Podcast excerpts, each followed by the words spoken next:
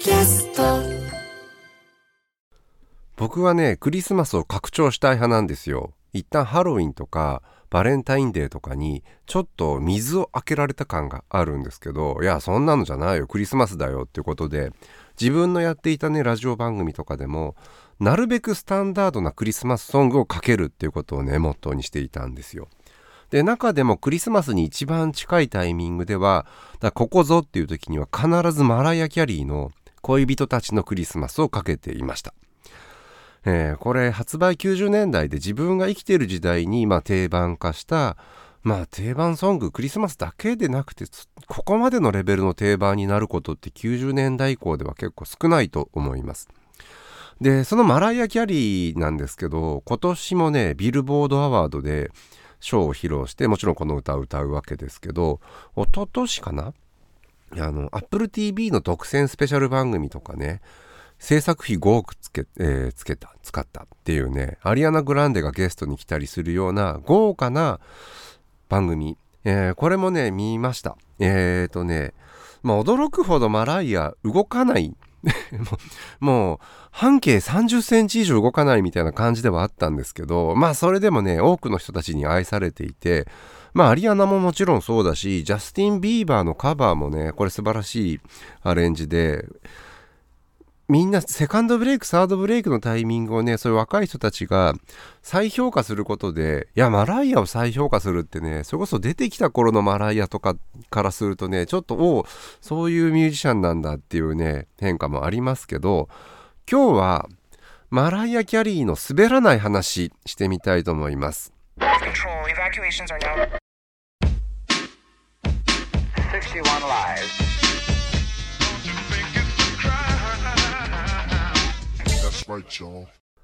ライターの早水健郎です。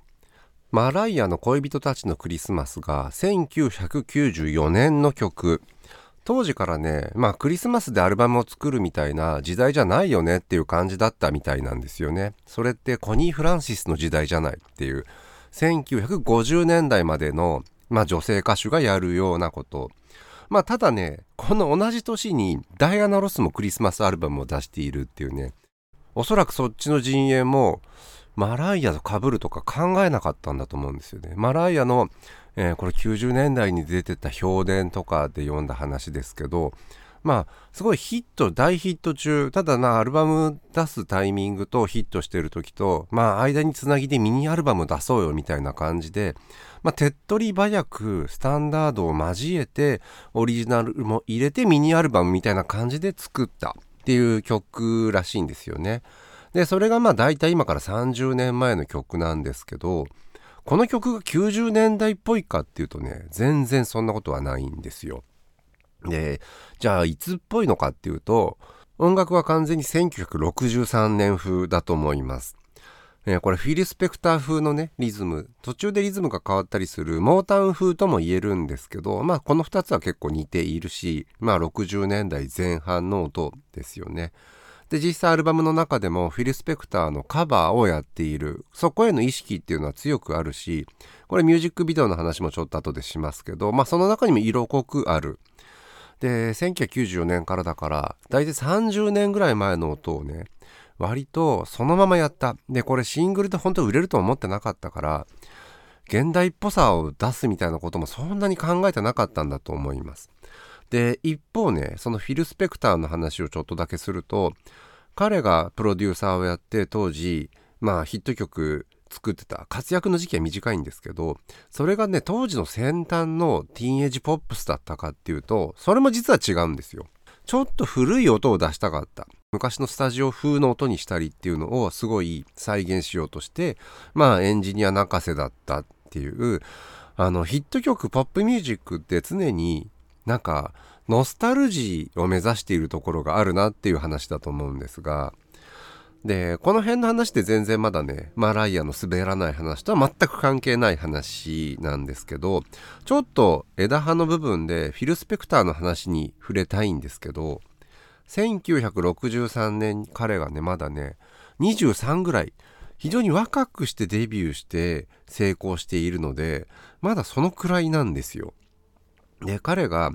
それまでの仕事の集大成としてクリスマスアルバムの計画をぶち上げて、まあこれ実際に発売されるんですけど、本当にね、アメリカの全家庭が買うっていうようなキャッチコピー、宣伝費もかなりこれ使ったっていう話なんですけど、これがね、正規の大外れ。で、フィル・スペクターはこれの失敗によって、まあここでちょっと一線のプロデューサーミュージシャンとしての一生をほぼ終えるんです。まあその後ね、えー、いろいろラモーンズの話とかビートルズの話とかあるんだけど、一世を風靡したあのフィル・スペクターが再びっていう仕事でしかない。で、なんで売れなかったのかっていう話は、これは時期が全てなんですけど、1963年。で、レコードの発売日が1963年11月22日。で、この日何があったかっていうと、JFK 暗殺っていうね、そのまさに当日だった。アメリカ中がまあ静まり返って、とてもクリスマス、クリスマスソングを聴いているような雰囲気ではなかったっていう話。まあ、このね、タイミングだったことがフィル・スペクターの人生を大きく揺るがすわけなんですけど、なんかまあそういうね、その大事件があった直後のクリスマスみたいなことで言うとこれ完全に余談ですけど2001年のニューヨークの同時多発テロ。であの年のクリスマスに発売されたクリスマスソング何かあったかなと思って調べてみたんですけどキック・ザ・カン・クルーのクリスマス・イズ・ラップ。これが2001年でした。日本だとまたちょっと空気が違うんですけどまあ大ヒット。40万枚でまだもうちょっと枝葉の話をさせてくださいっていう感じなんですけどそのフィル・スペクター。で、彼は、まあ、すごい才能があったかっていうと、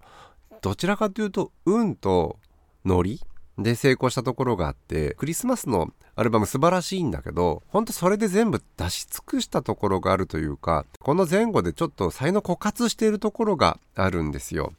で、実は彼活動時期ってすごい短い。まあ、ロネッツの Be My Baby、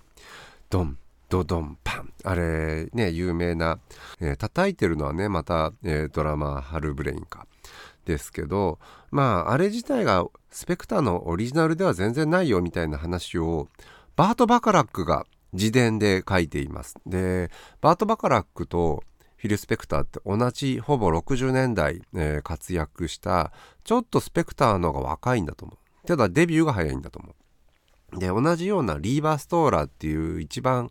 50年代60年代に売れていたソングライティングチームの周辺から出てきた。で意外とねバカラックが自伝でスペクターに関して牙を向いてるのが面白くて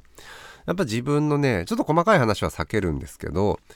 バカラックの方が圧倒的にねヒット曲も多いしその後の評価も高いんですけどスペクターの方が若くしてカルト的な存在としてその後も語り継がれているのでスター感があるんですよねなんかそこの温度差みたいなことがこの自伝のし、ね、筆致に出てるのかなと思うんですけど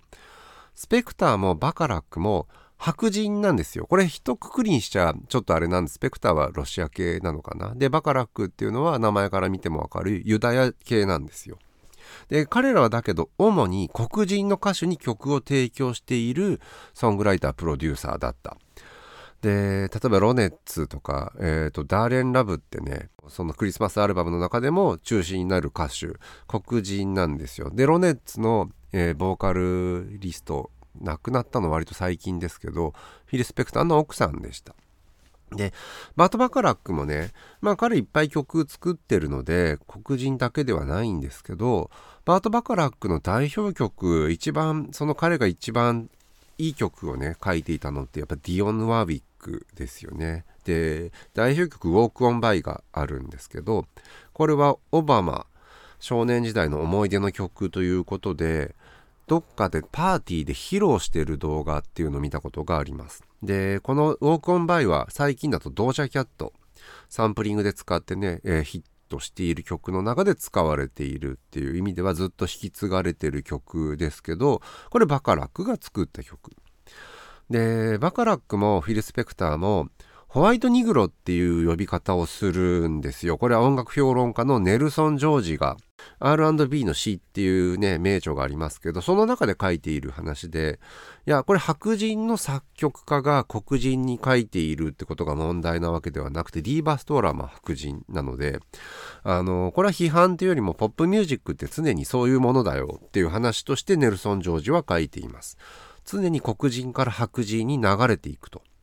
で、クロスオーバーっていう言葉がこのね、本の中で使われていて、歴史を語る用語として、見立てとして使っている言葉なんですよね。で、これ自体はもともとある言葉で、まあ、クロスオーバーって音楽のジャンルでも言われる。フュージョンとかのことを昔指していたんだけど、まあ、あと、イージーリスニングとかのことをクロスオーバーって呼んだりするのは、これ日本だけじゃないんじゃないかな。ちょっとわかんないですけど、まあ、クロスオーバーって言葉ってよく音楽のジャンルでも使われます。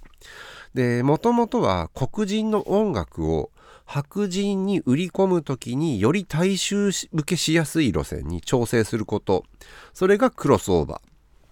えー、例えば、モータウンって黒人が経営する黒人音楽のレコード会社ですけど、これ実際にレコードを売る対象ってのは白人のティーンエイジャーだった。で、まあこの辺から60年代って、えー、クロスオーバーしていくっていうような黒人音楽を白人向けに作っていくよっていう時代だった。で、この辺からマライア・キャリーの話にね、戻すと、彼女はベネズエラ系っていう風に言われてきたんですけど、あまりね、アフリカ系の歌手の文脈で見られているわけではなかった。特に日本の需要ってそうだったと思うんですよ。で、マライアの評価って、すごい音域広くて、歌めちゃめちゃうまいけど、なんかソウルがないね、みたいな感じってあったんですよね。評論家受けが悪かったっていうのは本人も気にしているところで、ただこれはね、ダイアナ・ロスとか、ホイットニー・ヒューストンとかもずっと同じことを言われてきているんですよ。で、まあけど、今言った2人は、ね、黒人の歌手、女性ボーカルとして見られていく中で、どうしてもアレサ・フランクリンなんかと比較されるっていう感じで言われてきた。で、ちょっとそこはマライア・キャリーとは違うんですよね。で、マライアはまあもちろん自分の歌が売れてる子、すぐ彼女はデビューして売れたんで、そのせいもあって、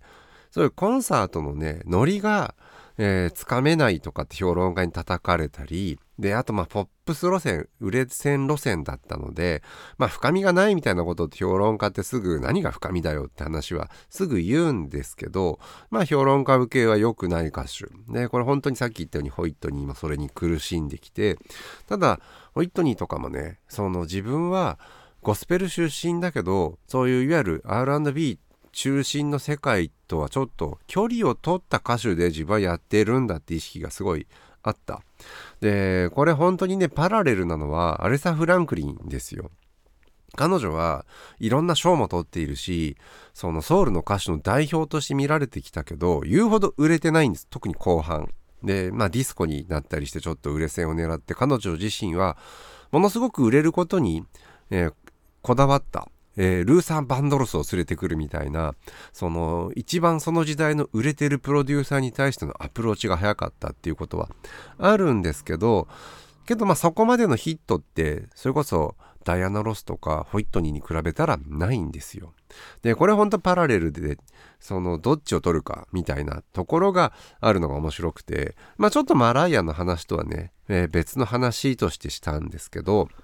これライターの池城美奈子さん、えー、ブログで書いている話なんですけどマライアの自伝ってね翻訳されてないんですよ。でこの池城さんはこれがすごい面白かったっていう話を書いていてでまあ自分自身のね話とは別にサブストーリーとしてヒップホップが音楽の主流に食い込む流れっていうのをね、えー、うまくストーリーとして書かれているっていう話を書いています。で、パフダディとかウータンクラのメンバーとか、彼女が、マライが自らのセンスで起用した人たちっていう話なんですよね。で、ちょうど90年代って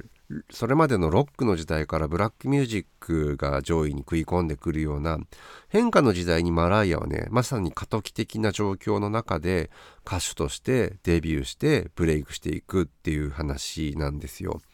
でさっきクロスオーバーっていうね大衆化路線っていう話ブラックミュージックが白人向けにどう変わっていくかっていう話がクロスオーバーなんですけど90年代になるともっと直にブラックミュージックっていうのが受け入れられていくんですよね。でマライアはそのヒップホップとかがチャートに入ってくる中でそういうものに対して敏感なところがあったただ歌っているものっていうのはもちろん必ずしもそうではない。でこれは夫のイタリア系のトミー・モトーラ、えー、そことの対立自分はこっちがいい。ただプロデューサーはこう言うんだよねっていう中で、まあ、時代の変化の中で翻弄されていたみたいな話はこれはちょっと読みたいなと思っています。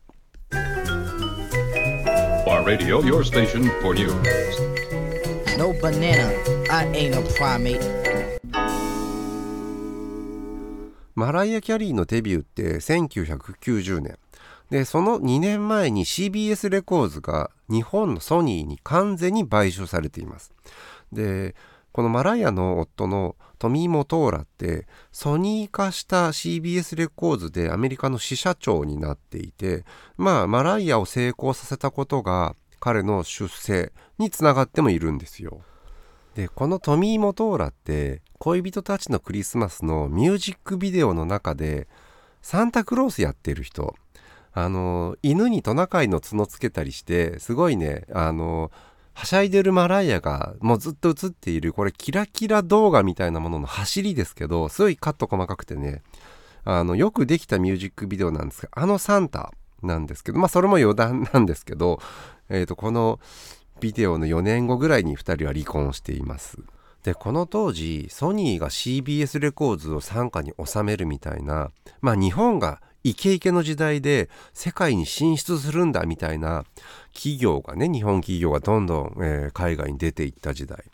でホンダなんかも当時 F1 に参戦していてマクラーレン・ホンダが1988年とか最高の成績を収めてたりするもう本当に世界に関するソニーホンダっていう時代なんですよね。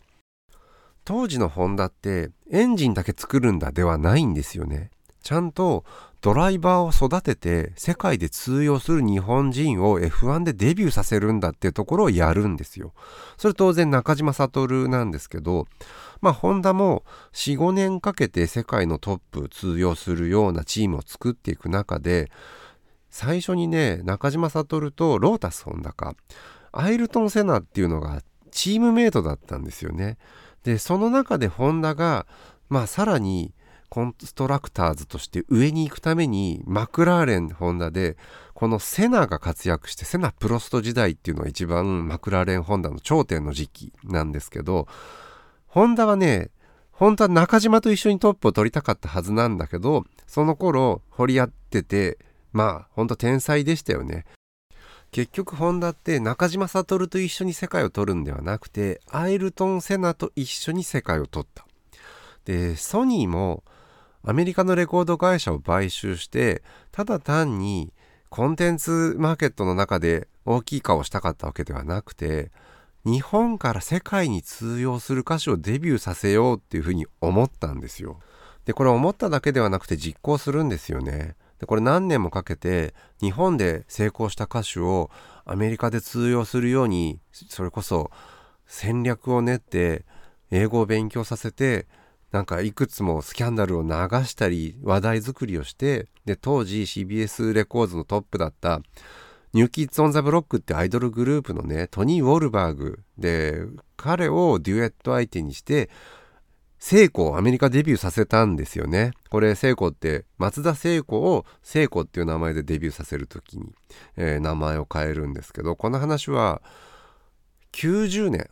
あの当時の日本人だったら誰でも見てきた話なんですけどちょっと忘れてないですかっていう話。いやけどこの時聖子とソニーがやったことってすごいことなんですよ。いや未だかつて非英米出身のねミュージシャンがその全米チャートのトップを狙うみたいなことを本気でやるみたいなことって今だったらちょっと BTS みたいな存在がいるからありえるってなってますけど当時ですよ。で宇多田ヒカルだってねかなり苦労したしで当時でも例えば YMO とかピンク・レディって海外進出成功したっていう事例としてまあ言われますけどあれもねディスコの文脈。いわゆるディスコの頃ってアバとか、えー、ジンギスカンとか非エイベイミュージシャンがなんか売れるってことはありえたんですよね。ちょっと、なんか色物っていうと失礼ですけど、まあディスコってそういう文化だったので、ちょっとその文脈があった。けどそうではなくて、まあ正面から行こうとした。で、その時にね、ニューキッズ・オン・ザ・ブロックのドニー・ウォルバーグ、で、そのデュエットみたいなやつっていうのも、まあ絶対失敗できないから、そのフィーチャリングつけたって話ですよね。ドレイクとかより早いんですよ。で、まあそういう戦略込みでトップを狙おうとした。えー、これがまあすごいこと。まあこれ憶測混じりなんですけど、ソニーがアメリカのレコード会社を買収して日本人の歌手をデビューさせるっていう話だけではなかったと思うんですよ。世界的な音楽市場を作っていく中で、それこそアメリカだけとか白人だけとかではない、もっとワールドワイドな歌手として聖子をデビューさせようとしたんだと思うんですよね。で、それは実際には失敗に終わります。聖子のデビュー曲っていうのはチャート的にはあまり目立たなかったし、インパクトも残せなかった。けど、ソニーはその目論見みを聖子ではなくてマライア・キャリーで成功させたっていう話なんですよ。まあ、ホンダがね、中島悟ではなくてアイルトン・セナで世界で勝負することになったこととソニーが聖子ではなくてマライア・キャリーで世界レコード市場みたいなものを進出できたっていうのはまあ同じ時期の日本のねその日本人を世界にっていう中でのまあ一つの物語として考えられるのかなっていう気がします。でもちろんトミー・モトーラ当時奥さんにしたマライ・キャリー同時期にデビューさせるっていうことでわかんないですよ。出心を加えたとか、もちろんマライアの歌のうまさとか、曲の魅力とか、彼女自身の魅力とか、そういうものの積み重ねでもちろん成功しているんですけど、まあ、成功の失敗っていうのはね、なんかあの時のオールジャパンのメイドインジャパンの敗北としてね、えー、ちょっと受け止めるべき要素があるのかなっていうのと、まあそれでも僕らにはマライアの 恋人たちのクリスマスが残ったっていうね、えー、ストーリーとして受け止めてもいいのではないかと思います。あのね、恋人たちのクリスマスって、もちろんこれマライア・キャリーのクレジットが入ってる楽曲なんですよ。ただまあソングライターがいて、基本的に曲を作っているのはその人なんだと思います。で、まあレコード会社の仕組みの中で生まれた曲って、まあ全ての曲がそうですけど、聖子が売れていたら、恋人たちのクリスマスを歌っていたのは聖子だったかもしれないっていう、別に何の希望とか言ってるわけではないんですけど、まあ可能性はゼロではなかったのかもしれない。まあ信じるか信じないかはあなた次第。まあという話が滑らない話だったのかどうかはちょっとわからないんですが、ここまでライターの早水健郎でした。少し早いですが、良いクリスマスを。